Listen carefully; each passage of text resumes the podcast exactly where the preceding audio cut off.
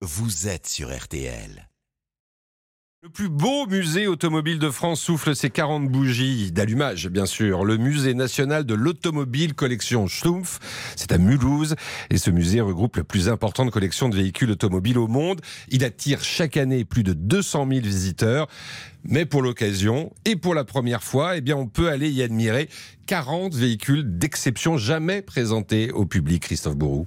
Ce sont 40 bijoux, 40 œuvres d'art jamais montrées au public depuis 40 ans, des voitures bien souvent dans leur état d'origine, mais qui restent d'une beauté incroyable selon Catherine Foucherouche et Sarrazin, commissaire de l'exposition. On a Bugatti, Rolls-Royce, euh, Hispano, Isota, enfin toute cette période des grands véhicules euh, des années 30 qui étaient euh, souvent à la fois des monstres de mécanique, mais aussi des monstres au niveau de leur carrosserie. Taille XXL comme pour cette berline italienne. C'est une Isota Fraschini de 1926. Six vitres, hein, trois de chaque côté, avec des strapontins à l'intérieur. Vous avez même un plafonnier en cristal. On le mettrait presque dans son salon, oui. Et à côté, autre clou du spectacle, les sept dernières Bugatti produites en France, selon Guillaume Gasser, le directeur général du musée. Alors là, on se trouve devant les sept Bugatti 101 réunis. C'est une première mondiale hein, depuis leur euh, production hein, dans, les, années 50. C'est la fin de l'ère euh, Bugatti. Alors à l'époque, elles étaient produites à, Molsheim, hein, qui est à côté de Strasbourg. Donc c'est une marque française. Bugatti est une marque